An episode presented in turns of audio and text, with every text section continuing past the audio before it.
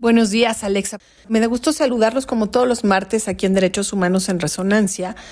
Estuve de visita en la frontera norte de nuestro país con Estados Unidos y básicamente pues conociendo algunos refugios en Tijuana, platicando con algunas de las personas que apoyan a los migrantes cuando son deportados o incluso cuando están por cruzar la frontera y no tienen recursos económicos, no tienen techo, no tienen pues ahora sí que los víveres indispensables para sobrevivir.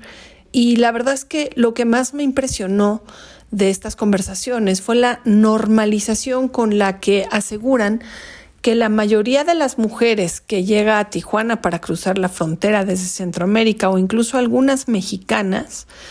pues han sido violentadas sexualmente. Ellas, algunas incluso con hijos pequeñitos, y la verdad es que es fuertísimo saber que esto está tan normalizado porque claramente es una realidad con la que poco se puede hacer aparentemente desde la frontera norte y seguramente en la frontera sur es en donde comienza esta odisea. En medio de los paisajes variados y la riqueza cultural de México, la verdad es que esta oscura realidad afecta a los migrantes y la problemática de la violencia sexual es uno de los temas que en materia de derechos humanos no puede dejarse a un lado. Las rutas migratorias que atraviesan México son peligrosas y caóticas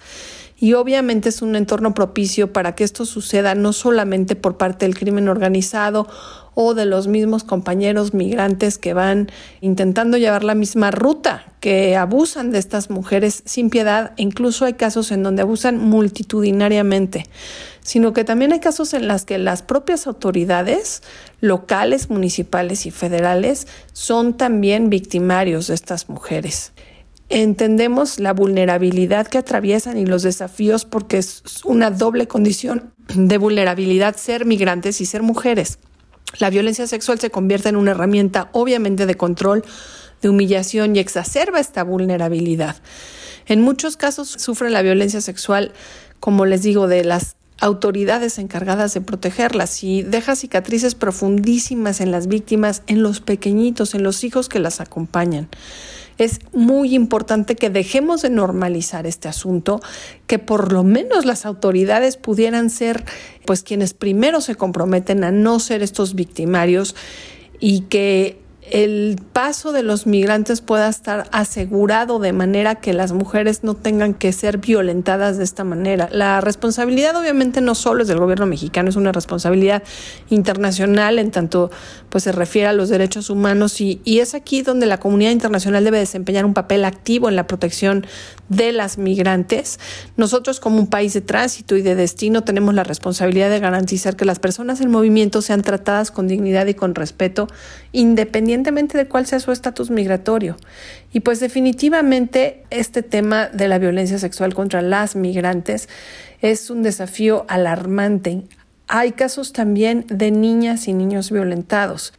si somos y queremos seguir siendo un país reconocido por nuestra hospitalidad, es esencial que rompamos el silencio de estos abusos, que dejemos de normalizarlos y que busquemos soluciones conjuntas para la erradicación de la violencia sexual en las rutas migratorias, que pues es más que una obligación legal, ¿no? Entendamos que es un imperativo ético y humanitario que refleja la verdadera esencia de lo que tendría que ser justicia y compasión por parte de un país receptor de migrantes como lo es el nuestro esperando escucharnos el último martes en Derechos Humanos en Resonancia.